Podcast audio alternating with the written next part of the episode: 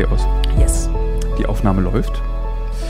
Herzlich willkommen bei einer neuen Folge des Thilo Mischke Uncovered Podcasts. Immer noch im Jahr 12 der Corona-Pandemie in Europa, sprich immer noch nicht so viele Reisen. Allerdings kann ich, äh, bevor es losgeht, schon mal erzählen, dass wir just bevor wir diesen Podcast aufgezeichnet haben, eine Reise gebucht haben für eine Reportage, die im Juli auf Pro7 erscheinen wird, die tatsächlich inhaltlich auch ein bisschen was mit meinem heutigen Gast zu tun hat.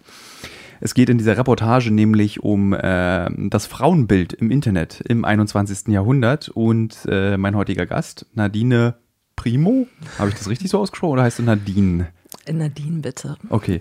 Nadine ähm, ist Journalistin, äh, Feminist. Das Moment, das schließt gehört nicht zusammen. Sie ist Journalistin in erster Hinsicht. Dann mhm. ist sie auch Aktivistin. Mm, ja, doch, kann man so sagen. Und ähm, sie ist Autorin und schreibt sehr viel über, ja, so Beziehungsthemen, Sexualität, Weiblichkeit, Bisexualität. Bisexualität und äh, ist dadurch ein bisschen bekannt geworden, auch im Internet, äh, von den Freunden und Kollegen. Im Gegenteil, hast du veröffentlicht, da bist du mir auch das erste Mal aufgefallen mhm. mit einem Text, den du geschrieben hast, den ich sehr schön fand. Und wir beide haben dann angefangen, darüber zu schreiben, weil ich dann das Bedürfnis hatte, dich mal in den Podcast einzuladen, denn ich habe so ein Ding am Laufen, was äh, Feminismus betrifft. Nicht, dass ich ihn persönlich verachte, schlimm finde oder doof finde, sondern dass ich das auch alles richtig finde und das auch alles benannt und genannt werden muss, sondern ich habe ein Ding am Laufen, weil ich ein Buch geschrieben habe, liebe Hörerinnen und Hörer, ihr wisst es, die meisten haben davon schon mal gehört. Aber es ist etwas passiert. Und das nervt mich so dermaßen, dass ich gerne heute mit dir über dieses Buch sprechen möchte, deine Perspektive, deine Sicht auf die Dinge hören möchte, mhm. äh, mich auch gerne von dir irgendwie kritisieren lasse. Ich bin ja niemand, der sich nicht der Kritik stellt, auf gar keinen Fall. Ähm, und ich, genau, nö, und dann über alles, was dich weiter noch so bewegt im Leben. Also ich benutze dich nicht als Werkzeug, um mich, äh, wie ist denn die Greenwash-Version von Feminismus? Gibt es das auch? Boah, das wäre eigentlich mal eine interessante Frage, ne? Gibt es da schon ein Wort für? Hm. Könnte man sich mal, können wir im Rahmen dieses Podcasts ja. uns einfach mal ausdenken. Ja. Äh, das ist nicht dein Zweck, sondern ich will tatsächlich deine Meinung dazu hören. das ist sehr nett von dir, ja. die kriegst du. Danke.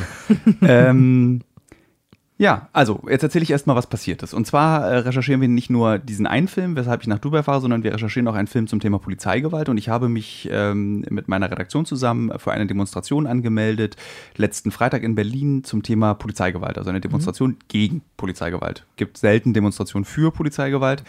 Mhm. Und ähm, sie wurde von verschiedenen linken Organisationen in Berlin organisiert. Und wir haben eben, wie Sie es gehört, uns regelrecht angemeldet, haben gesagt, wir würden gern kommen, wir würden gern Fragen stellen. Dann wurde ein riesiges Statement auf Indie Media veröffentlicht, in dem gesagt wurde, Thilo Mischke ist hier unerwünscht. Äh, Sexist, ähm, äh, Befürworter der Rape Culture, er unterstützt äh, irgendwie das, das grausame Frauenbild, was Männer haben. Er ist ein, er ist ein Idol oder ein Beispiel für die äh, äh, patriarchalische Gesellschaft und deswegen ist er nicht erwünscht auf unserer Demonstration. Das, die Meinung kann man haben. Das finde ich total okay, wenn das der Schluss ist, den man aus dem Titel eines Buches hat, weil ich schon mir auch aufgefallen ist, viele Kritiker haben das Buch auch gar nicht gelesen, was ich von ihnen auch nicht erwarte, aber mhm.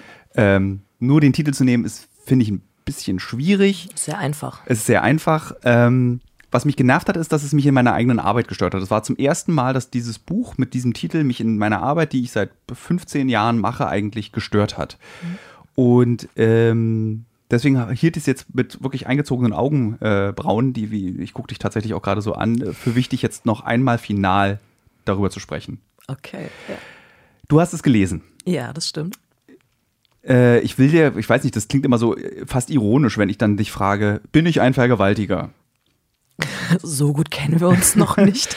ähm, aber das, das, ich meine das gar nicht so ironisch, weil das ist einer der schweren Vorwürfe, die gegen mich seit im Übrigen der Ausstrahlung des rechtsextremen Films. Vorher gab es diese Vorwürfe nicht, sondern erst als der Film über Rechtsextremismus in Deutschland am 28. September 2020 ausgestrahlt wurde, wurden plötzlich diese Vorwürfe laut, dass ich mit diesem Buch Rape Culture unterstütze.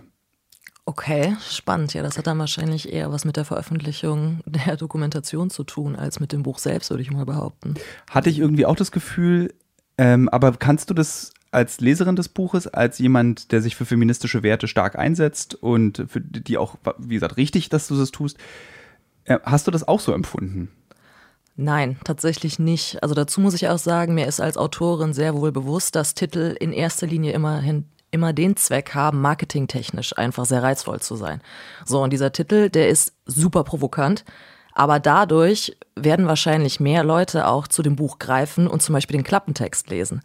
Ne? Das habe ich zum Beispiel auch gemacht und bei dem Klappentext ist mir direkt aufgefallen, allein der letzte Abschnitt relativiert schon den Titel. So, und von daher kann das eigentlich gar nicht so ein schlimmes Buch sein, wie der Titel im ersten Moment vielleicht verlauten lässt. Und nachdem ich das Buch gelesen habe, kann ich das erst recht nicht bestätigen, weil ich da eher das Gefühl hatte, natürlich hast du in manchen Passagen das Frauenbild vielleicht hier und da nicht allzu gut dargestellt und auch ein bisschen abfällig geredet und das war rassistisch, auch zum Teil rassistisch. Rassistisch definitiv, ja, rassistisch, sexistisch auf jeden Fall. Aber ich muss sagen, aus Gesprächen mit Leuten, gerade aus meinem männlichen Bekanntenkreis, weiß ich halt, dass diese Gedanken ja, manchmal da sind und dass Männer zum Beispiel auch untereinander so reden, aber das hat jetzt nicht direkt was mit dazu, damit zu tun, dass sie Sexisten sind oder Vergewaltiger oder sonst was. Das sind halt irgendwo Gedanken und du hast ja auch irgendwo versucht, deine Gefühlswelt einfach zu erklären und dich auch selber in manchen Passagen wirklich hinterfragt und auch gesagt, dass dir das selber eigentlich manchmal gar nicht passt, dass du so denkst und warum das so ist. Also von daher fand ich es natürlich sehr provokant, aber auch gleichzeitig sehr ähm, ja, reflektierend eigentlich. Was mir ein bisschen unangenehm ist, in dem Moment, wo wir beide gerade schon anfangen zu reden, ich müsste eigentlich noch eine dritte Person am Tisch haben, die davon überzeugt ist, dass ich mit diesem Buch aufrufe, weil ich genau weiß, was jetzt passiert, während wir, wenn wir uns beide unterhalten. Es wird Leute geben, die dir absprechen, dass du eine echte Feministin bist. Definitiv.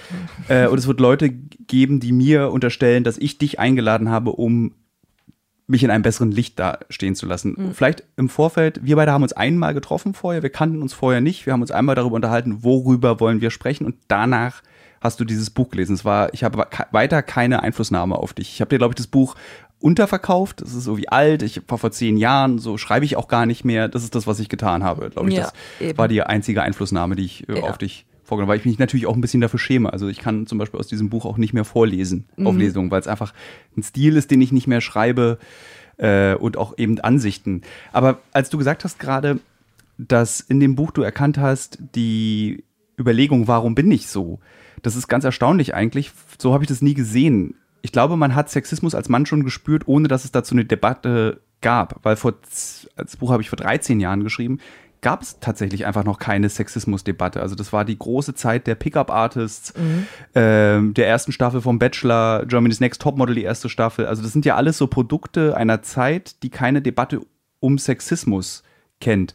Kann man Menschen verzeihen, wenn sie in dieser Zeit Produkte herstellen, die sexistisch sind?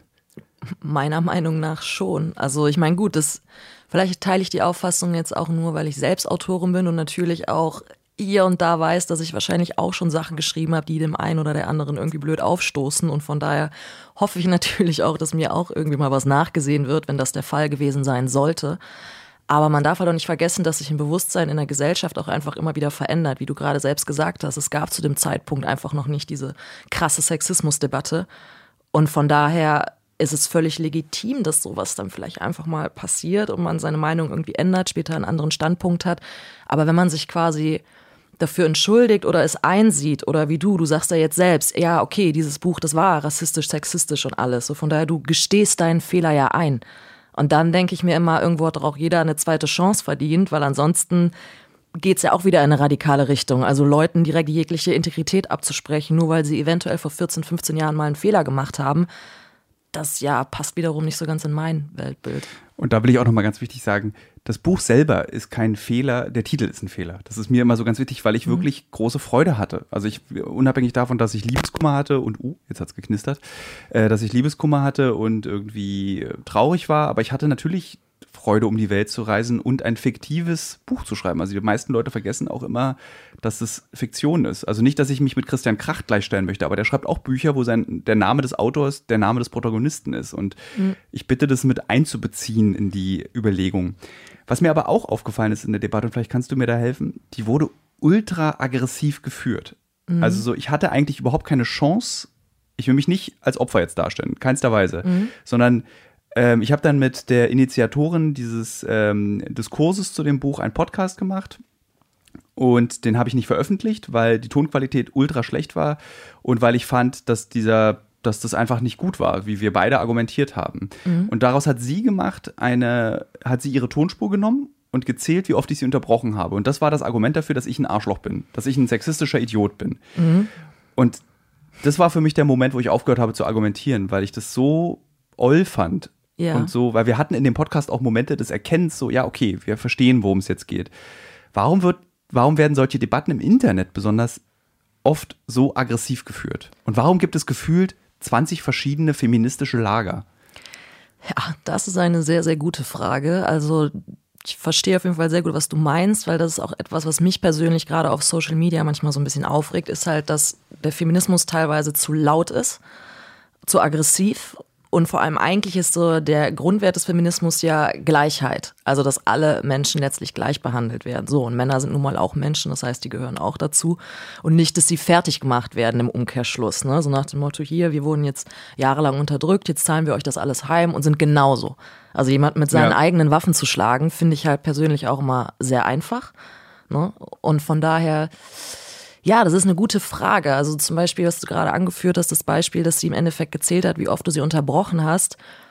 Gut, natürlich ist es nicht schön, jemanden zu unterbrechen und das gehört irgendwo auch so zur Gesprächsetikette dazu, das nicht zu tun. Aber im Umkehrschluss denke ich mir auch immer wieder, sie hätte es ja auch direkt ansprechen können, sie hätte dich genauso unterbrechen können, aber dann dieses im Nachhinein Fehler suchen, um noch mehr irgendwie Salz in die Wunde zu streuen oder das ganze Thema noch weiter aufzubauschen, ja, da frage ich mich halt eher, wie viel persönlich verletzte Emotionen da bei ihr mit drin waren. Also, dass diese Sachlichkeit dann flöten gegangen ist am Ende. Ich hatte in dem Podcast mit ihr auch gesagt, tatsächlich, dass ich mich natürlich bei allen Personen entschuldige, die durch, durch solche Bücher verletzt wurden. Aber im Prozess des Schreibens habe ich natürlich nicht daran gedacht. Ich verletze mit so einem Titel Frauen, die Opfer sexueller Gewalt geworden sind oder ich erzähle eine Geschichte darin. Ich hätte zum Beispiel in, also ein, ein, ein fiktiver Teil spielt in der Ukraine. Dort gibt es eine betrunkene Frau und mir wurde dann von der Frau, mit der ich diskutiert habe, vorgeworfen, warum ich ihr nicht geholfen hätte. Und das fand ich so, mh, hm, es ist halt eine Geschichte. Also ja. so, das wäre ja so, als würde man bestimmt, also das, da wusste ich gar nicht, wie ich argumentieren soll. Also mhm. was soll ich machen? Ich meine, gut, im Endeffekt, du sagst gerade selber, das war der fiktive Teil. So, du hast eine Geschichte erzählt und man kann ja auch im Endeffekt den Mehrwert sehen. Dadurch ist halt diese Diskussion entstanden. So, wie hätte man in dieser Situation, im wahrsten Sinne des Wortes, wie hätte man in dieser Situation reagieren können? Ne? Also ihr helfen oder ihr eben nicht helfen. Aber auch das dann wieder irgendwie so krass als persönlichen Vorwurf zu sehen, ist ja, ich finde es schwer. Ich glaube, da ist wirklich, steckt noch was ganz anderes hinter. Eigentlich das Buch war, glaube ich, gar nicht das Problem in dieser Diskussion. Wenn jetzt hier Literaturgrundkurs, äh, mhm. du hast das Buch gelesen, mach doch mal eine kurze Zusammenfassung. Was ist dein Eindruck des gelesenen Buchs? Äh, frisch gelesen, ich glaube vor zwei Wochen oder so hast du es gelesen. Ja, recht frisch. Mhm, Eindruck, okay. Ja, also auf mich hat es eigentlich abschließend den Eindruck gemacht, da ist ein verletzter Kerl, der Liebeskummer hat und der jetzt raus in die Welt zieht und sich den Frust wegvögeln, darf ich das sagen? Ja, ja, natürlich. Cool, okay. Will, äh, will und dann auf der Reise halt einfach merkt, so, oh, hey, ne, vielleicht habe ich die und die Dinge irgendwie falsch eingeordnet und vielleicht sollte ich mich einfach mal selbst hinterfragen, warum ich eigentlich aus Sex so viel ziehe, obwohl es im Endeffekt ja noch ganz andere Dinge gibt eigentlich, an denen oder mit denen man wachsen kann. Und von daher, so manche Passagen, die haben mich sogar an Texte erinnert, die ich selber nach Trennung geschrieben habe. Das ist halt super viel. Ich, ich, ich, mir geht's schlecht. Äh, ja. ne? also, also du siehst, wie ich mir auf dem Stuhl mich so unwohl ja. hin und her ziehe. Ja, erzähl weiter. ja, eben, aber genau das. Und am Ende einfach die Erkenntnis, ich meine, es wird ja schon recht schnell äh, im Verlauf des Buches klar, dass du diese Wette gar nicht durchziehst. Im ersten also, Kapitel. Ja, eigentlich. Im ersten Kapitel sage ich, dass es äh, rein rechnerisch überhaupt nicht funktioniert und einfach auch eine sehr unangenehme Wette ist. Ja, ja, aber da ist es ja bis jetzt nur in der Theorie, so es wird wahrscheinlich nicht klappen, aber dann muss man, wie gesagt, das Buch nicht mal zu Ende lesen und dann kommt schon raus, okay, bei, ich glaube, bei Mitte 20 oder so war Schluss und selbst da war ja nicht mal jedes Mal Sex im Spiel. Ja. Ne? Also es wird einem recht schnell bewusst, hier geht es eigentlich eher um einen verlorenen Kerl, der versucht, sich selbst zu finden. Ne? Und das ist eigentlich dann eher die Story. Also so der Titel ist in meinen Augen einfach nur, ja, marketingtechnisch gut oder schlecht gewählt. Das kann man jetzt sehen, wie man will. Aber er weckt halt Aufmerksamkeit. Also immerhin muss ich äh, drei, elf Jahre nach Erscheinen immer noch über dieses Buch reden. Also ich meine, das äh, haben nicht viele Autoren, die elf Jahre nach Erscheinen ihres Buchs immer noch sich rechtfertigen müssen für, äh, für ihr Buch. Ja. Adolf Hitler vielleicht. Der müsste sich für meinen Kampf, glaube ich, immer noch rechtfertigen, wenn er noch leben würde. Ja, definitiv. Das wäre mal spannend, wenn er das tun würde. Aber ja, egal, das ist ein ja. anderes Thema. Ja, ich finde find in dem Kontext eher die Frage spannend, warum gerade dieses Buch jetzt instrumentalisiert wird, um dir deine Arbeit madig zu machen. Das finde ich eher spannend, ja. Kannst du das, kannst du, hast du eine Ahnung, warum das so ist? Also, weil ich die Frage habe ich auch gestellt, die wurde mir nicht beantwortet, aber ich, warte mal, bevor wir weiterreden, ich ziehe mal dieses andere Gespräch, was ich geführt habe, aus diesem Gespräch raus, weil das okay. ist so ein bisschen wie Lästern. Das will ich auch nicht. Ja, also wir reden. Äh, Nein, wir wollen nur verstehen, wir ja, lästern nicht. Genau. äh, kannst du dieses Instrumentalisieren mir erklären? Also es, ich bin nicht der einzige Autor und, oder Autorin, es gibt auch weibliche Autor, Autorinnen, nicht weibliche Autorinnen, die so rausgepickt werden und dann angegriffen werden. Und dann werden so, so Shitstorms organisiert gegen diese Personen. Und was bringt das in der Welt des Kampfs um die Gleichberechtigung? Ja, so dumm es klingt, aber meiner Meinung nach ist es am Ende immer Neid. Also es ist zum Beispiel ja, wenn ich da jetzt auch wieder so ein bisschen aus meiner Bubble heraus spreche, ich merke das selber, obwohl ich mich als Feministin bezeichne und für feministische Themen einsetze, kriege ich in regelmäßigen Abständen von Feministinnen einen drüber. Ne? Kannst du ein Beispiel geben? Mm, ja, da gehört zum Beispiel zu, ich arbeite ja unter anderem noch als äh, Model nebenbei. Dementsprechend ist auch bei meinem Social Media Auftritt sind halt auch Bilder mit dabei, die ja gut im Model-Kontext entstanden sind und wo ich dann natürlich als sehr weibliche Frau auch dargestellt werde und die weiblichen Reize natürlich auch besonders betont sind. Und da muss ich mir auch regelmäßig anhören, so ja, damit hätte ich eigentlich schon klar gemacht, dass ich gar keine Feministin bin, weil wenn dem so wäre, dann würde ich da jetzt nicht mit äh, glatt rasierten Beinen und gezupften Augenbrauen stehen oder so ein Bild von mir hochladen, weil das würde ja eigentlich nur suggerieren, dass ich irgendwie männliche Aufmerksamkeit haben wollen würde. Wie rechtfertigt das? Äh, also, was ist deine Rechtfertigung dann? War ein gut bezahlter Job oder rutscht mir ein Buckel runter oder was sagt man da? Sowohl als auch. Also meistens ist meine Rechtfertigung mal sowas, hey, Feminismus bedeutet für mich am Ende des Tages, mich selbst dafür entscheiden zu können, ob ich mir die Beine rasiere oder nicht. Und ich bin mir eigentlich meiner selbst sehr bewusst und weiß, was ich mag und was ich nicht mag. Und von daher lasse ich solche Dinge eigentlich immer recht schnell an mir abprallen. Und sobald ich halt merke, dass auf der anderen Seite Beziehungsweise meistens merke ich dann im Verlauf der Konversation, dass auf der anderen Seite nur eine Art Frust dahinter steckt, weil zum Beispiel ein gewisser Neid hier und da auf meine Arbeit oder was auch immer besteht. Und deswegen werden diese Sachen einfach nur gesagt und das tut mir dann einfach eher leid. Würdest du sagen, dass ähm, auch im feministischen Kampf man sich nicht frei machen kann von Schönheitsidealen? Also, dass der Neid auch entsteht, weil du als Model wahrgenommen wirst, aber eigentlich will man es gar nicht anerkennen, dass du eben keine Ahnung, attraktivere Beine hast oder irgendwie äh, schönere Oberarme oder irgendwie die mhm. geradere Nase. Und das sollte ja niemals eigentlich Teil des feministischen Kampfs sein, Eben. wie man aussieht. Das finde ich halt, ja, das ist halt so ein bisschen die Krux an der Sache. Ne? Also im Endeffekt werden gerade Männer dafür kritisiert, dass sie Frauen auf ihr Äußeres reduzieren, aber in dem Moment fühle ich mich halt dann eigentlich auch von meinen Kampfgefährtinnen ebenfalls aufs Äußere reduziert. Und äh, ja, das ist so ein großes Paradoxon des Feminismus, was ich bis heute auch noch nicht so 100% verstanden habe. Kannst du dieses Zerwerfen in Lager erklären? Also dieses, es gibt ja Feministinnen, also es gibt in dieser, ich würde es jetzt mal aufblasen, diesen Begriff, also LGBTQ. IA Dann gibt es Feministinnen, die nicht Transmenschen dazu nehmen wollen. Warum macht man so viele Schlachten, so viele, also warum, also ich verstehe, mhm. es ist so, es, am Ende geht es doch darum, dass wir alle gleich sind. Mhm. So dass wir eine Gleichberechtigung, nicht alle gleich sind, sondern dass wir gleichberechtigt miteinander umgehen. Mhm. Äh, warum macht man sich diesen Kampf so kompliziert? Tja, das ist auch eine sehr gute Frage. Da kann ich dir tatsächlich auch ein ganz witziges Beispiel nennen. Das war nämlich vor kurzem erst der Fall. Und zwar hatte ich da auch angefragt auf einer ähm, Feministinnen-Plattform. Da wollte ich eine Info haben, da ging es um Recherche. Und die Antwort war nur, ähm, ja, wir können dir leider nicht helfen, wir unterstützen niemanden, der Gender-Sternchen benutzt. Okay. So, genau. Was hättest du benutzen müssen? Äh, da hätte ich im Endeffekt einfach nur den äh, Unterstrich, der wäre akzeptiert gewesen. Was ist denn äh, der, der, Nachteil am Gender-Sternchen? Ich benutze immer den Doppelpunkt. Ja, der Gen das Gender-Sternchen, das äh, inkludiert ja letztlich auch die Transmenschen.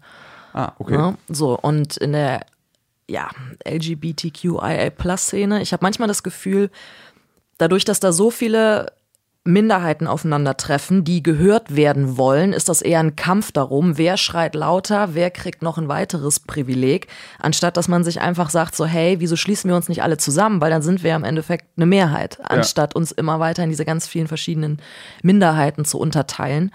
Und ähm, ja, ich denke, am Ende des Tages sind da einfach unglaublich viele Unsicherheiten und Ängste mit im Spiel. Wie gesagt, jeder oder jede hat Angst, nicht genug wahrgenommen zu werden. Also sucht sie bei der anderen einen Fehler oder eine Kerbe, in, der sie, in die sie reinhauen kann. Was sind denn derzeit die, ähm, wer sind denn die lautesten?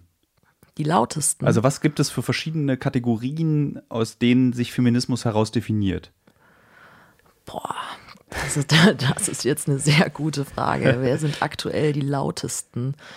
Hm, ja, das sind so ein bisschen die, ich würde sagen, die intersektionalen Feministinnen. Also die wirklich ganz klar sagen, dass so der übergreifende Feminismus und die wirklich ja, wie breche ich das am besten runter? Das ist der Frage, hast du mich jetzt gerade ein bisschen aus dem Konzept gebracht. Wir können auch noch, du kannst ja eine Notiz machen für den nicht daliegenden Notizblock und Stift. äh, und dann können wir später darüber nochmal diskutieren. Ähm,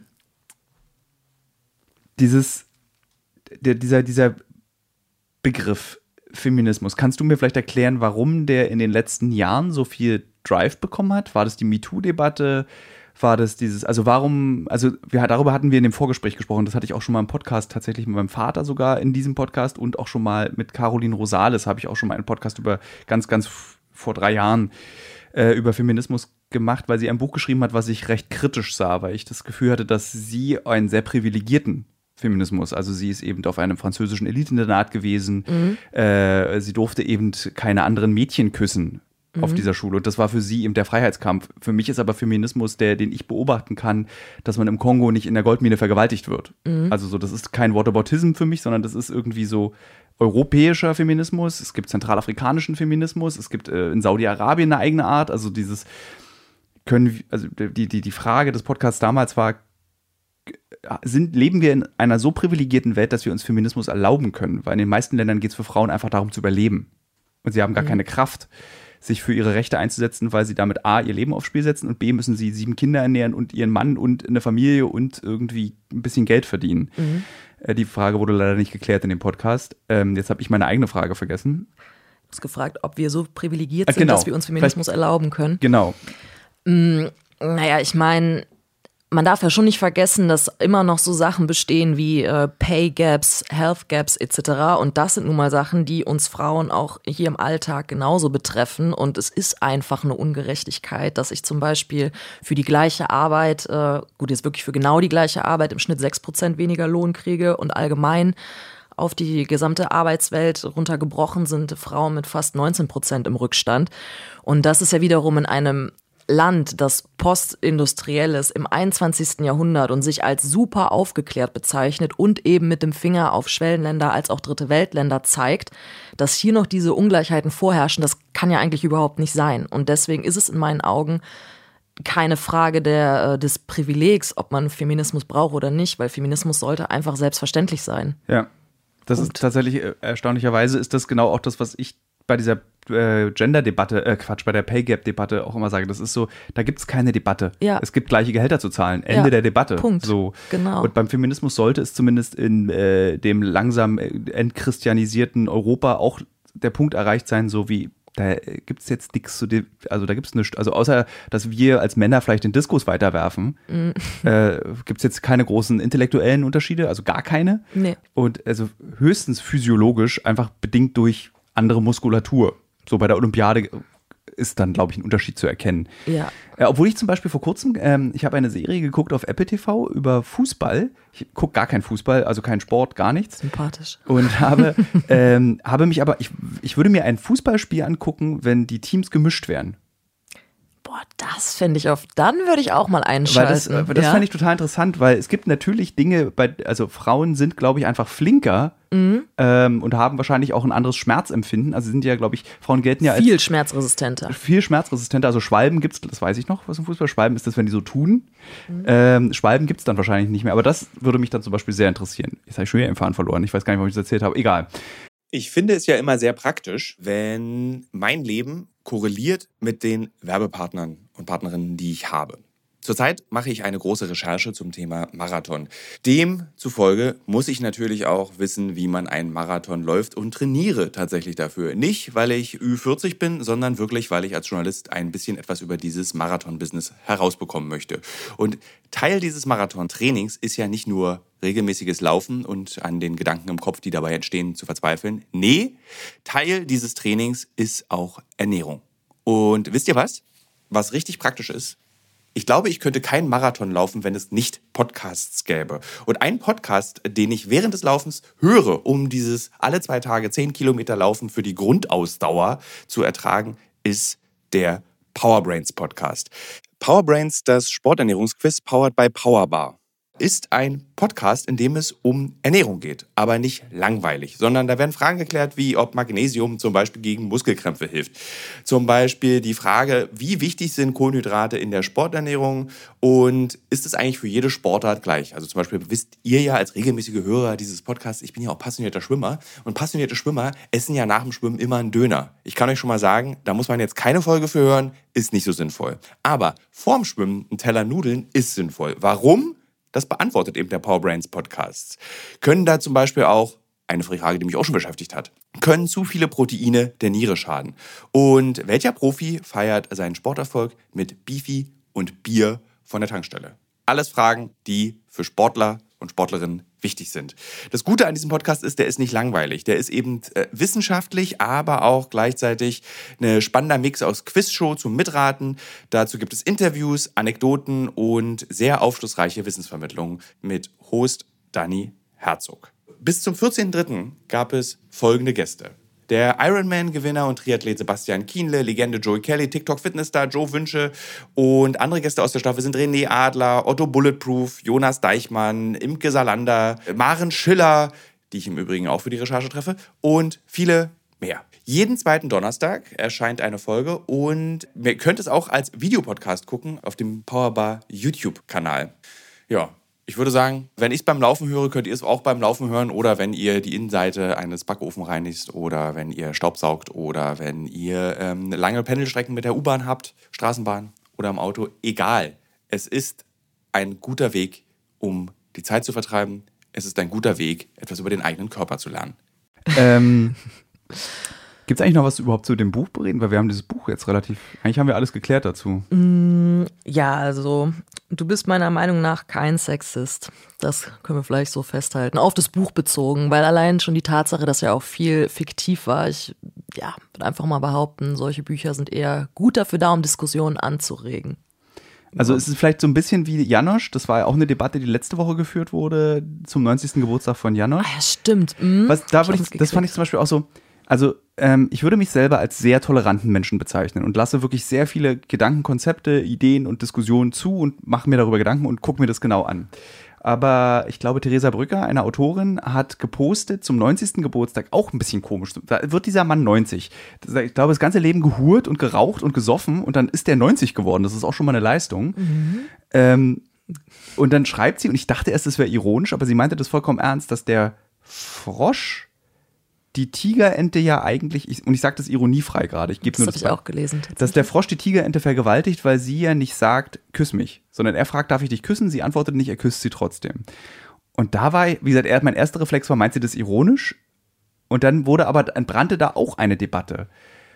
Mhm. Das ist wieder die, eigentlich die gleiche Frage, die ich dir vor zehn Minuten schon gestellt habe, ist, ist es sinnvoll, so kleinteilige und spezifische Debatten zu führen über den Sexismus zwischen einer Ente und einem Frosch in einem Kinderbuch, dass Kinder gelernt damit ein Bild vermittelt bekommen, dass man eben sich Küsse einfach nehmen kann, auch wenn die andere Person nichts gesagt hat.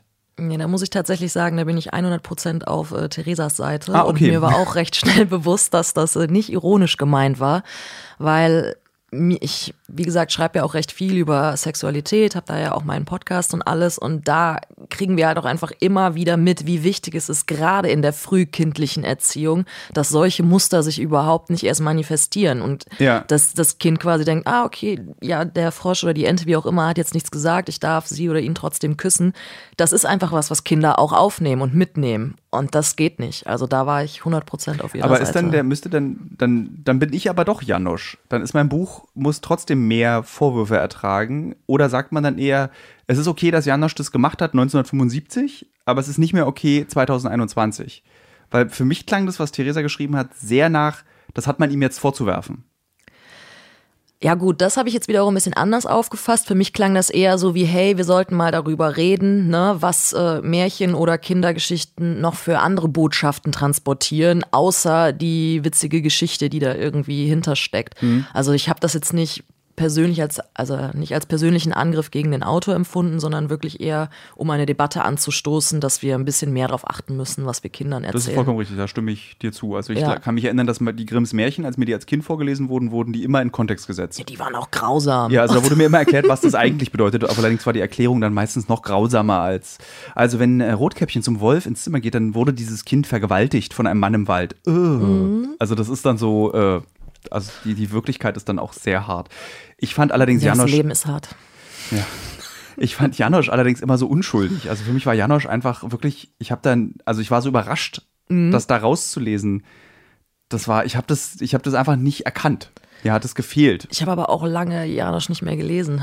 Also ich lese ihn, glaube ich, in der SZ ist der, glaube ich, immer, hat er so ein kleines Bild. Und ah, bin immer okay. überrascht, dass das eigentlich immer niedlich ist. Das mhm. ist so auf so eine, das ist so, der Berliner Kurierleser oder die BZ-Leser kennen diese komischen Liebe ist mhm. Bilder, wo so zwei nackte Dinger sind. Das Liebe ist, sind das nicht mal Schafe? Nee, das, sind, nee, das war, glaube ich, dein Leben, mein Leben ist doof ohne dich, Ach, ohne Wolken. Gottchen, ja, stimmt, hast recht. nee, Liebe ist sind so einfach so zwei kleine Männchen, also ein mhm. Männchen und eine Frau und dann irgendwie Liebe ist, wenn du mir morgens einen Kaffee ans Bett bringst, obwohl krank bist. Du krank bist. Also das ist immer so, also eigentlich ist diese Liebe ist Illustration immer ein gutes Beispiel dafür, was Liebe nicht ist, mm, okay. sondern das ist einfach Zusammenleben. Ja, stimmt. Ähm, und so war für mich einmal diese Janosch war immer eine intellektuelle Ebene höher oder über diesem Liebe ist mhm. Ding so. Es liegt halt viel an der Zeichenart, ne, würde ich mal behaupten, weil gerade Janosch ist natürlich auch sehr einfach und zart gezeichnet. Ne? Mhm. So von daher vielleicht, wenn die ja, wenn die Darstellung vielleicht schon so ein bisschen aggressiver gewesen wäre, wäre die Botschaft vielleicht auch direkt wieder eine andere gewesen. Aber es ist ein gutes Beispiel darüber, wie man kann sich auch über alles unterhalten. Das, oh ja. Das finde ich halt das, das Erstaunlichste am 21. Jahrhundert ist, man kann sich mittlerweile wirklich alles wird thematisiert. Meine Eltern, die diesen Podcast hören, wahrscheinlich auf ihrer Autofahrt jetzt in dem Moment auf dem Weg nach Brandenburg in die Datsche, hm. ähm, schütteln jetzt den Kopf wahrscheinlich, weil sie finden, die Elterngeneration findet es so nervig, dass man überall, muss denn alles debattiert werden? Muss alles auf den Tisch gelegt werden? Mhm. Muss alles auf den Tisch gelegt werden? Ich sag mal so, viele Dinge definitiv. Also doch, da denke ich schon, da sind wir jetzt einfach so privilegiert, dass wir auch die Zeit haben, gerade auch alte Themen vielleicht aufzuarbeiten. Und dadurch werden ja auch gewisse Strukturen erst sichtbar. Ne? Also gerade patriarchalische äh, Strukturen, die sich irgendwie schon seit Ewigkeiten festgesetzt haben. Ich denke da auch an Diskussionen mit meinem Vater, wo ich erstmal merke, krass, ihm ist das zum Beispiel gar nicht so bewusst. Ne? Also wenn ich manchmal über die weißen Cis-Männer schimpfe, dann fühlt er sich super angegriffen, weil er wirklich denkt, ich will ihm was Böses. Und wenn ich ihm dann erstmal erkläre, worum es geht und dass es um alte Strukturen geht, etc., die mir irgendwo das Leben auf eine gewisse Art und Weise schwer machen, auch nicht allzu sehr, höchstens in der Berufswelt und was die Gehälter etc. angeht, aber dennoch, in so Momenten wird mir schon bewusst, doch, wir müssen da noch drüber reden, ne? weil die bestehen einfach noch und wenn wir sie nicht offenlegen, können wir sie auch nicht beseitigen. Aber ich stimme dir auch zu, ab einem gewissen Punkt muss man auch mal einen Punkt machen. Also man kann Dinge auch irgendwo totreden und dann, ja, fangen sie auch an, so ein gewisses Maß an Lächerlichkeit zu gewinnen und dann wird das Thema halt gar nicht mehr ernst genommen und das ist auch nicht Sinn und Zweck der das Übung. Das ist das, was ich immer so mit großer Traurigkeit beobachte. Also ich zum Beispiel, ich bin ein großer Freund der Debatte über gendergerechte Sprache. Ich finde das hochinteressant, einfach mhm. aus schreibender Sicht, aus wie sich Sprache verändert. Die Deutschen haben sowieso ein sehr besonderes Verhältnis zu ihrer eigenen Sprache. Ich empfehle hier an der Stelle nochmal für alle Viktor Klemperer, Lingua Terzi Imperii, Sprache des Dritten Reichs, also was man mit Sprache alles anstellen kann. Ähm, und äh, dieses Überdebattieren führt dazu, dass eben die, die es betreffen soll, sich darüber lustig machen. Also ja. einmal, es reicht einfach einmal bei Twitter zu gucken, bei konservativen Twitterern. Also mhm. so alle FDP, CDU, CSUler, alle, die die Welt abonniert haben, alle, die für die Welt schreiben. Und wenn du dir, da gibt es keine Debatte, da gibt es nur ein Lustigmachen darüber. Mhm. Und das finde ich dann immer so schade an der Stelle. Wie verhindert man denn, dass die, dass die, die es betrifft, sich nicht darüber lustig machen? Ja, das ist schon wieder so eine gute Frage. Wie verhindert man das, dass die, die es betrifft? Also wie führen also wir diese, wie können wir, also wir beide könnten das als Debatte führen, ohne dass wir uns gegenseitig lustig machen über den anderen. Mhm. Wie schafft man das, diese Art, wie wir beide miteinander reden, ich als derjenige, der etwas lernen möchte, der sich mhm. auch ändern möchte, zu transportieren auf 50-Jährige? Mhm. die so in der Mitte, Mitte, Ende ihres Berufslebens stehen und sagen so, ach, ich muss mir, warum muss ich mich denn jetzt noch verändern? Mhm. So, wie kriegen wir das hin, dass wir die erreichen, die Einfluss haben? Weil wir haben noch keinen Einfluss. Mhm. Das kommt erst noch. Ja, das stimmt. Mm, ja, da versuche ich halt immer so ein bisschen an die, ja, daran zu appellieren, dass derjenige sich einfach mal in, ja, in die Lage versetzt, weil es ist nun mal so, gerade wenn wir nur das Maskulinum benutzen, so, dadurch fühlt sich halt einfach 50 Prozent der Bevölkerung nicht wahrgenommen, ne? Und Sprache ist Macht. Das darf man nicht vergessen. So, Sprache konstituiert unser Denken und alles. Und das ist nun mal gerade für Frauen, wir sind es gut, wir sind es irgendwo gewohnt, weil wir es von klein auf so gelernt haben, aber dennoch müssen wir immer so diese Transferleistung noch bringen, ne? so obwohl jetzt nur Männer angesprochen sind, aber okay, bin ich da jetzt mit inkludiert oder auch nicht? Und für Männer ist es eben, ja, es ist halt einfacher, ne? Und dass man da auch wieder versucht, wirklich so ein bisschen, äh, ja, einfach auf diese auf diese Gleichstellung irgendwie hinzuzielen. Also im Sinne von, hey, guck mal, du, du wirst ja erwähnt, aber willst du nicht auch, dass dein Gegenüber auch erwähnt wird und sich gesehen fühlt? Ne? Also einfach dieses, ja, dass alle Menschen gleich sind am Ende, so dass das so das ist, was da irgendwie. Wie vermeidest du, dass du müde wirst in diesem Kampf, in dieser Diskussion? Boah, ja, ich versuche mir einfach immer wieder vor Augen zu führen, äh, genauso viel negatives oder zehrendes Feedback, wie es teilweise, dass es teilweise gibt, gibt es genauso viel positives Feedback. Und da versuche ich mich einfach ganz, ganz krass drauf zu konzentrieren. Ne? Also so, so oft, wie ich irgendwie zu hören bekomme, ey, danke, so deine Arbeit ist gut, ne? So, das musste jetzt mal eine irgendwie laut sagen oder wie auch immer das bringt mir einfach unglaublich viel und darauf versuche ich mich dann zu stützen. Verletzt dich das, wenn du aus den eigenen Reihen dann auch angegriffen wirst? Also zum Beispiel wie, warum rasierst du dir deine Beine und sagst, du bist Feministin? Ich kann mir gut vorstellen, dass die Verletzungen auch äh, brutaler sind. Das klingt eher nach so einer, ja, ja, das, was dich wahrscheinlich eher nicht juckt, sondern mhm. das, also ich meine, ich wurde auch echt hart beleidigt. So mhm. und angegangen und so, wo ich dann auch verletzt war. Also so, ähm, wie, wie, wie schützt du dich davor, dass dich diese Verletzungen eben nicht vom von deinem Weg abbringen, etwas für Feminismus zu tun? Na, ich sag mal so, Frauen sind da ja so ein bisschen ein bisschen anders, ne? Also die beschimpfen nicht direkt, zumindest habe ich das bis jetzt noch nicht abbekommen. Das ist dann eher so ja, auf eine etwas intrigantere Art und Weise passiert sowas dann. Ich zucke im Übrigen gerade zusammen, das, während du das sagst, weil wenn ich, das ist ja eigentlich eine Argumentation, die ja nicht ungefährlich ist, wenn du sagst, Frauen sind so auf diese Art. Es ist nicht irgendwie so, also ich zucke. okay, ich sag's anders. Ähm, nach äh, meinen Erfahrungen zufolge, du hast recht, es war ein bisschen sehr verallgemeinernd, aber das, was ich bis jetzt mitbekommen habe, ich wurde noch nicht beschimpft. Ne? Und ich selber kenne das zum Beispiel auch von mir. Ich bin auch jemand, der vielleicht eher versucht, das auf so eine andere Schiene irgendwie durchzudrücken und nicht irgendwie direkt losbeleidigt, weil das halt irgendwie was ist, was ja auch oft dem männlichen Geschlecht vorgeworfen wird. Und da halt wieder so dieses, ja, nicht irgendwie auf eine Stufe, auf eine Stufe stellen. Und äh, warte, aber deine Ausgangsfrage war ja jetzt, wie, wie du dich gegen diese harten, genau. härteren Beschimpfungen wehrst. Ja, auch da, ich versuche meistens immer den Grund für die, ähm, ja, für die Emotionen dahinter rauszukriegen, indem ich einfach ganz direkt frage, so, hey, okay, ne, du, ich verstehe deine Kritik, ich nehme die an, aber erklär mir doch mal, wo kommt denn diese Intensität her? Weil eigentlich kennen wir uns gar nicht. Eigentlich solltest du dich gar nicht von mir so extrem triggern lassen, ne? Und das finde ich immer ganz spannend, weil in so Momenten kommt dann auch echt was ganz anderes zum Vorschein. Ne? Also ich versuche mal ganz viel auf das Bedürfnis. Da kann ich übrigens Rosenberg gewaltfreie Kommunikation empfehlen, ganz großartiges Buch. Also einfach viel mehr mich auf dieses Bedürfnis dahinter zu konzentrieren. Ne? Und ich meine ja gut, Beschimpfungen oder harte Worte, die kommen dann vielleicht irgendwie mal durch, weil der oder diejenige gerade besonders impulsiv ist. Aber wie gesagt, das hat ja einen Grund. Ne? Ja. Und einfach diesen Grund rauszufinden. Das ist, äh, das ist auf jeden Fall sehr viel Arbeit dann, wenn du. Das ist korrekt, aber gerade ist ja Corona, viel Zeit. Ist ja nicht viel los. ähm, wie bist du, wird man Feministin oder ist man Feministin? Mm, ja, ich glaube eher, man wird Feministin, weil das schon in, heutzutage noch der Fall ist, dass viele, also ich meine, ja, Frauen leiden einfach unter dem Patriarchat und kriegen das teilweise, also keine Frau wird von Geburt an zur Feministin erzogen.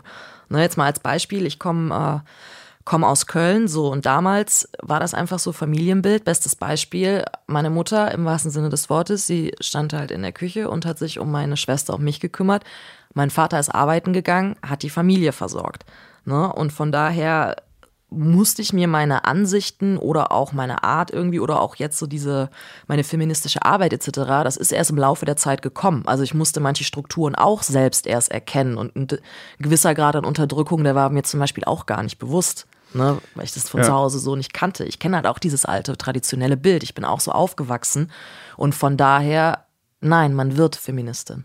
Ich muss tatsächlich mal einen Podcast mit meiner Mutter machen, weil wir hatten im Vorgespräch auch darüber gesprochen, dass ich ja auch im Podcast hier schon öfter erwähnt, eben DDR groß geworden, mhm. ganz anderes Frauenbild, ganz anderes Erziehungsbild. Bei uns war es zu Hause, der Vater hat die Windeln ausgekocht und die hat natürlich auch gearbeitet, aber die Mutter kam um 21 nach Hause von der Arbeit. Mein Vater hat Essen zubereitet und mit den Kindern Hausarbeiten gemacht, also mhm. mit meinem Bruder und mir und um, sich um uns gekümmert. Mhm. Oder anders, sie haben es geteilt. Also es war so, einfach jeder, ich, also ich habe dieses Bild gar nicht. Also wir mhm. sind beide, meine Eltern sind in meinem Kopf absolut gleichberechtigte Menschen. So, mein Vater ist sensibler, das ist so ein bisschen das, er ist so, so auch verletzlicher für, für Angriffe. Meine Mutter ist eine, also nicht umsonst hat sie den Spitznamen auch Drache.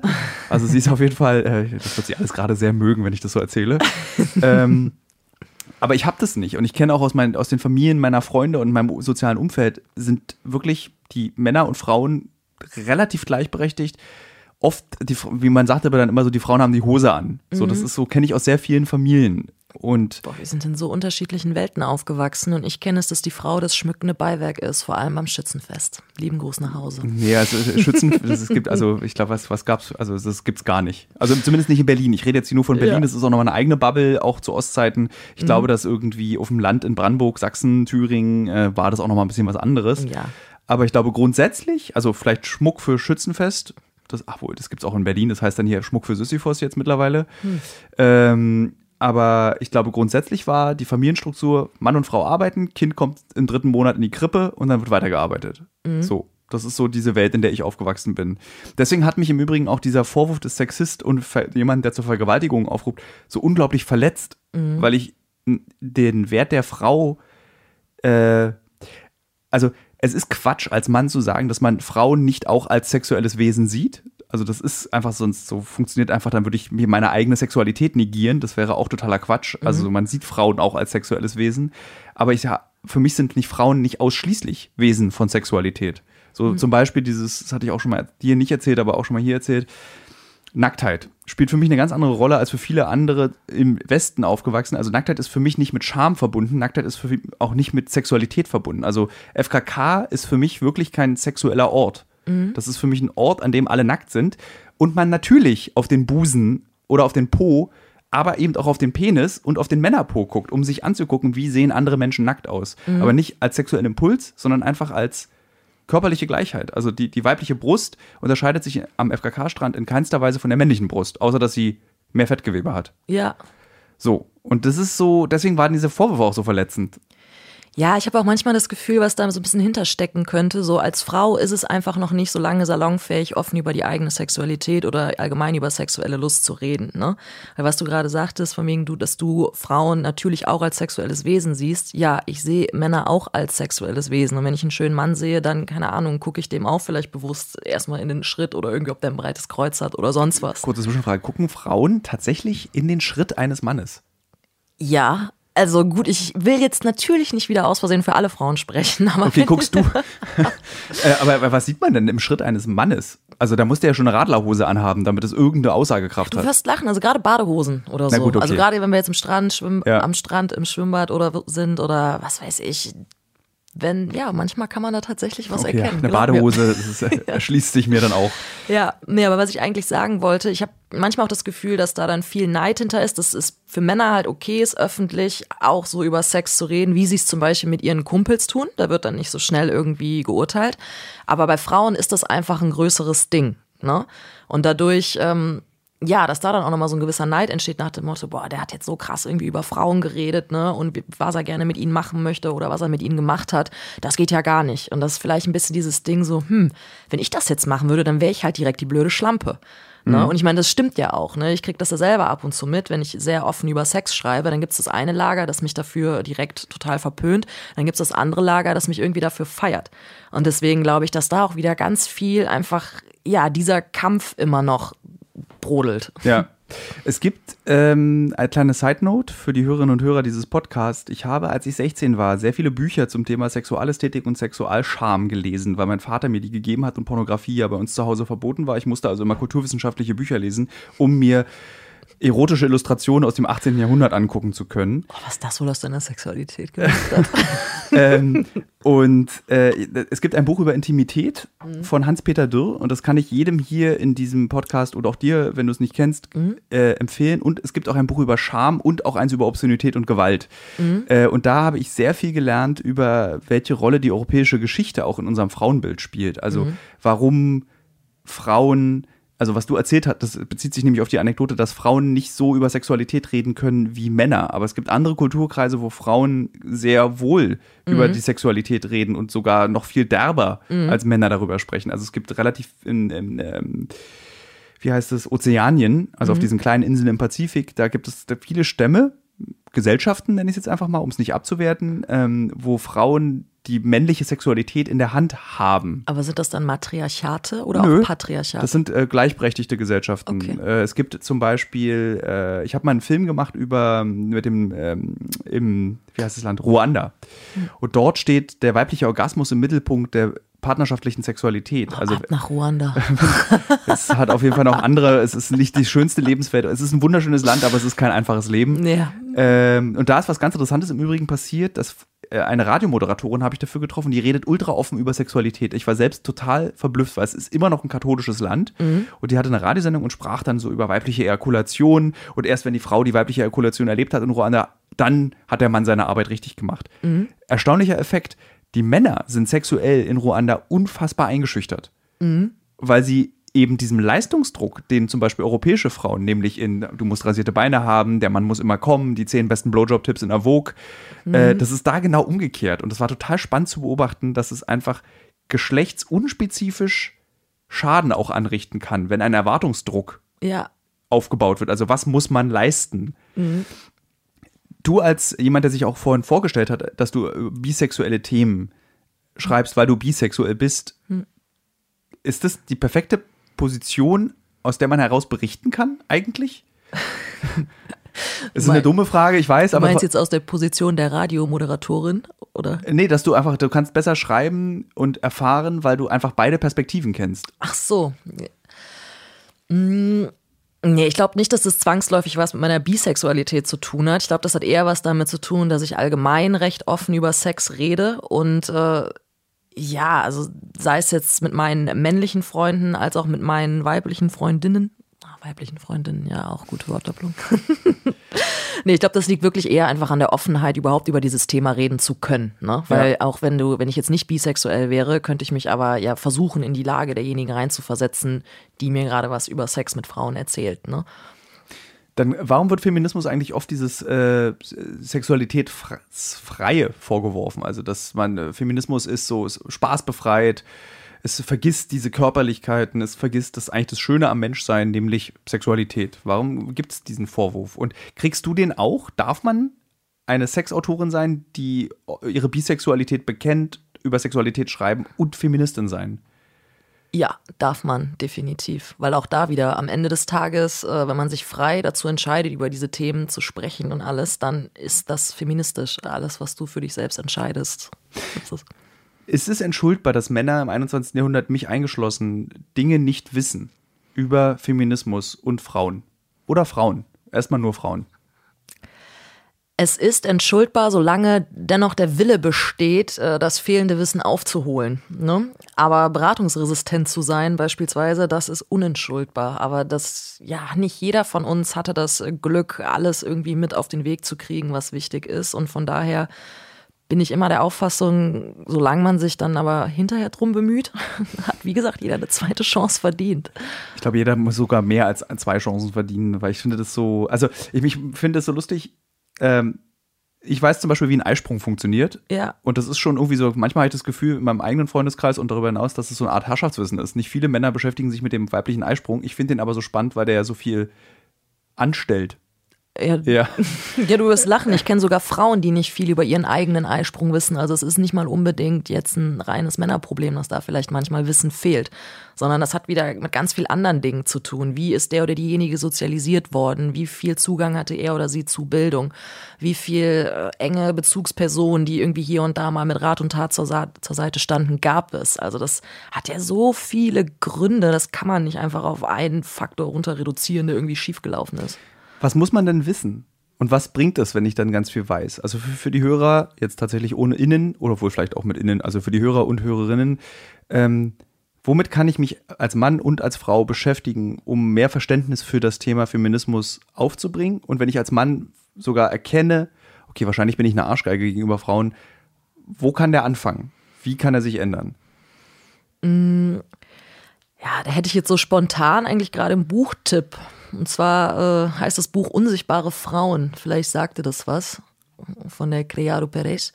Und da werden erstmal, ja, das ist quasi so ein richtig guter Einstieg, weil da wirklich alles aufgezeigt wird an Health Gaps, Gender Gaps, Orgasm Gaps, äh, was auch immer, sodass wirklich den Männern auch erstmal vor Augen geführt wird, hey, das ist nicht einfach nur ja, gerade eine Bewegung, die ein bisschen rumschreit, weil sie ein bisschen mehr Aufmerksamkeit will, sondern es gibt einfach nach wie vor in der Gesellschaft diese Strukturen und wie ich es eben schon mal gesagt hatte, solange wir die nicht benennen und offenlegen, können wir die auch nicht beseitigen. Ne? Und das ist eigentlich für mich so der Tipp irgendwie an die Männer, anstatt die auch vielleicht die etwas zu lauten Feministinnen als hysterisch zu bezeichnen. Stattdessen lieber einfach mal überlegen, hey, woher kommt das denn? Woher kommt denn diese Wut?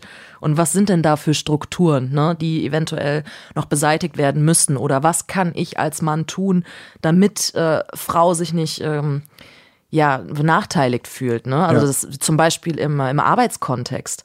Ne? Einfach mal als Mann auch drauf achten, wenn äh, ich habe selber mal in einer Agentur gearbeitet und was mich da genervt hat bei jedem Brainstorming, ne, sobald irgendwie zwei, drei Männer mit im Raum waren, die hatten nun mal markantere, lautere Stimmen und äh, ja, wer laut ist, hat nicht automatisch recht, aber das war dann immer irgendwann so deren Philosophie, okay, wenn ich nicht weiter weiß, werde ich halt laut. So, das hat die anderen Frauen am Tisch eingeschüchtert, die wurden dann ruhiger.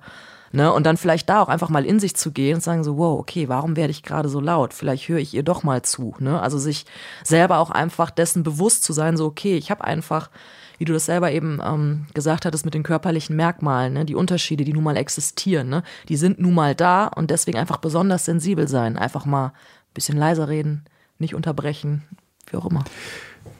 Würdest du sagen, dass die jetzige Generation schon verloren ist und die, die Aufgabe der Mütter und Väter der das an die Kinder der nächsten Generation jetzt weiterzugeben, weil ich mir wirklich das schwer vorstelle, so einen 55-jährigen Agenturchef davon zu überzeugen, jetzt nicht irgendwie mit weiß, weißen Nasenlöchern, irgendwie überdrehtem Ego in einer Konferenz zu sagen, ich habe die beste Idee, weil ich bin der Mann.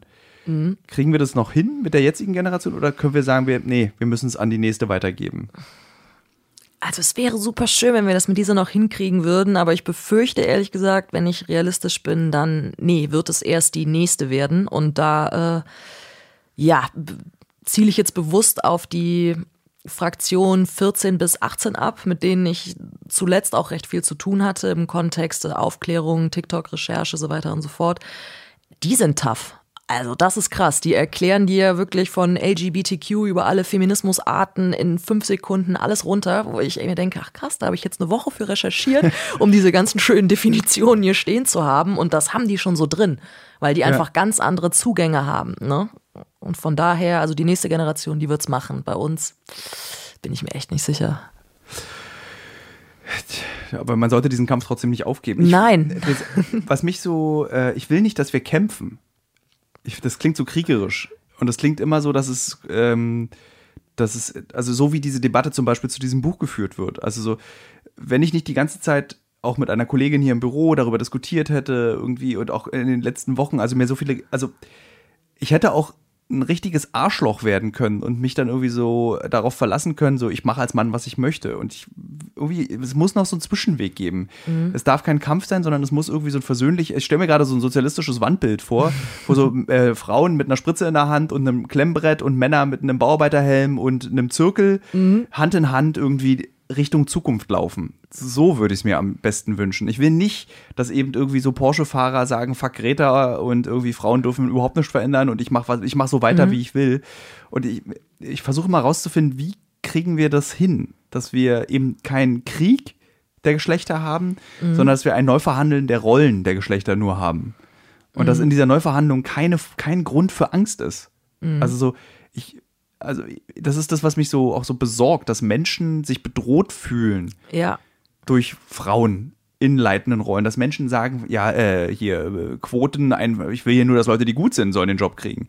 Ja gut, aber wenn nur Männer bestimmen, wer gut ist, ist es halt schwer. Dafür braucht man halt eine Quote dann. Und klar, wenn eine Frau Kacke leistet in einem Job, dann wird sie auch gefeuert. Also es ist jetzt nicht so, dass sie nur schlecht arbeiten darf. Mhm. So.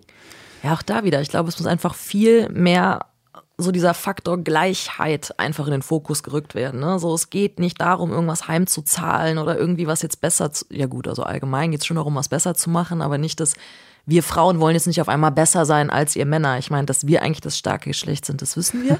Gott ist ja auch weiblich. genau.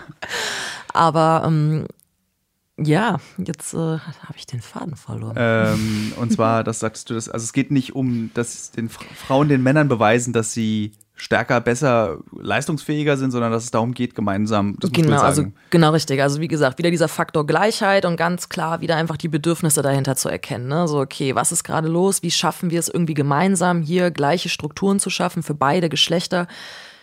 Beziehungsweise für alle Geschlechter, beide Geschlechter ist ja jetzt an dieser Stelle auch eigentlich ein bisschen eng gefasst. Ne? Ja. Um, ähm, ja, ist, der Satz ist ein gutes Beispiel für, wie kompliziert diese Debatte ist, wenn du natürlich auch, im, also wahrscheinlich sind jetzt hier, wenn äh, wenn ich mir vorstelle, dass verschiedenste feministische Gruppierungen diesen Podcast gerade hören, mhm. sind wahrscheinlich davon 75 Prozent zwölfmal schon explodiert beim Hören. Ja, das denke ich auch. Und das finde ich halt so unglaublich schade, ne? weil so am Ende des Tages, ich meine auch die Leute, die jetzt zum Beispiel irgendwie mich kennen oder meine Arbeit, die wissen, dass ich niemandem irgendwie was Böses will und dass es mir wirklich darum geht, einfach, dass alle gleich sind. Aber ja, es stimmt. Ich, mir ist auch bewusst, dass da jetzt schon wieder zwei, drei Formulierungen waren, die wahrscheinlich der einen oder anderen nicht passen. Aber da muss ich auch zugeben, dass ich mir mittlerweile echt manchmal denke, so ja, dann fuck it, dann sei halt weiter dagegen. Ne? So anstatt einfach mal mit auf den Zug aufzuspringen und dafür zu sorgen, dass es allen gut geht. Weil das einfach für mich auch ja, paradox ist. Wie kann ich denn irgendwo Feminismus und Gleichheit predigen, aber dann ständig neue Gruppierungen entstehen lassen, um mich immer wieder aufs Neue abgrenzen und dadurch auch automatisch andere Menschen abgrenzen? Ne? Mhm. Also da beißt ja die Katze irgendwo in den Schwanz. Das ist halt so, so, was willst du eigentlich? Willst du einfach nur wütend sein? Oder willst du, dass wir am Ende des Tages alle zusammen hier rausgehen, uns gern haben und ja, in einer Welt leben, die äh, sich dann um die Auslöschung der menschlichen äh, Rasse kümmern muss, nämlich weil wir uns, glaube ich, gerade auf dem besten Wege dabei sind, auszulöschen. Ich habe heute eine dramatische Nachricht gelesen, dass mein Lieblingsbundesland neben Berlin in Deutschland vertrocknet, Brandenburg. Der Grundwasserspiegel oh. ist so trocken, mhm. dass äh, die Bäume nicht mehr an das Wasser unten kommen. Und jetzt vertrocknen alle Bäume. Oh nein, krass. Aber hier herrschte doch auch irgendwie letztes Jahr um die Zeit schon Waldbrandgefahr 4 oder so. Ne? Ja, ja. Auch für, mm. ja. Und äh, wer, den, äh, wer den märkischen Sand kennt, weiß, dass direkt, wenn die Bäume weg sind, äh, da ist dann nur noch Wüste. Also da ist da wirklich Sand. Also da ist ja. wirklich so, was man im Kindergarten unter Teddy Sand Teddysand definiert. Teddysand? Was ist das denn? Das ist, äh, du hast oben diese äh, Humus, also diese Muttererde. Mhm. Ähm, und wenn die weg abgetragen wurde mit deinem Plastikspaten, beziehungsweise Plastispaten, kommt gelber Sand. Und okay. weil, der, weil Teddys haben ja so ein gelbes, gelbbräunliches Fell. Mhm. Und deswegen nannte man diesen Sand, der da drunter kam, Teddy-Sand. Und das war, fühlte sich für mich zumindest, wenn ich diesen Sand erreicht habe im Kindergarten, immer mhm. so, als hätte ich jetzt eigentlich den Mittelpunkt der Erde erreicht. Ach krass, war was gelernt. Teddy-Sand, geil. Ich weiß gar nicht, Frage an die Hörerinnen und Hörer dieses Podcasts, gibt es den Begriff Teddy-Sand auch außerhalb von Berlin-Friedrichshain? Würde mich sehr interessieren. Ich glaube, Schreibt uns. in den Kommis. Ähm, hm. Ich habe wahrscheinlich noch 5000 andere brennende Fragen, aber ich merke bei dieser Debatte, dass man oft auch immer wieder an diesem einen Punkt, man kann keine generalistischen Antworten geben. Kann man nicht, nein. Und letztendlich ist es deine subjektive Meinung zum Thema Feminismus. Man kann also, Definitiv. liebe Hörer, liebe Hörerinnen, man kann das nicht als ultimative Wahrheit nehmen. Mhm. So, es gibt keine so geht's Richtung mhm. bei diesem Thema. Was so ein bisschen schade ist, das würde alles viel einfacher machen. Oh ja, das ja. stimmt. Am einfachsten wäre es eh meiner Meinung nach, wenn alle Menschen einfach pansexuell wären und alle hätten sich lieb. Was ist pansexuell über? Da, dass man einfach nur auf Menschen steht. Unabhängig vom Geschlecht, sondern es geht um den Menschen. Es geht um die inneren Werte. Das ist Pansexualität. Das war der große Traum aller Unsportlichen in der Oberstufe, dass es darum geht. Hm. Aber es geht leider am Ende nicht darum. Das funktioniert das nicht. Korrekt. Am Ende gewinnt dann doch der mit den Muskeln. Och, Zumindest der, im Abitur. ja, okay. Die, die Leistungskurs, dass, dass die, die dann nicht Leistungskurssport gemacht haben, die performen danach. Hm. Das ist, äh, habe ich gehört. Vielen Dank für das Gespräch.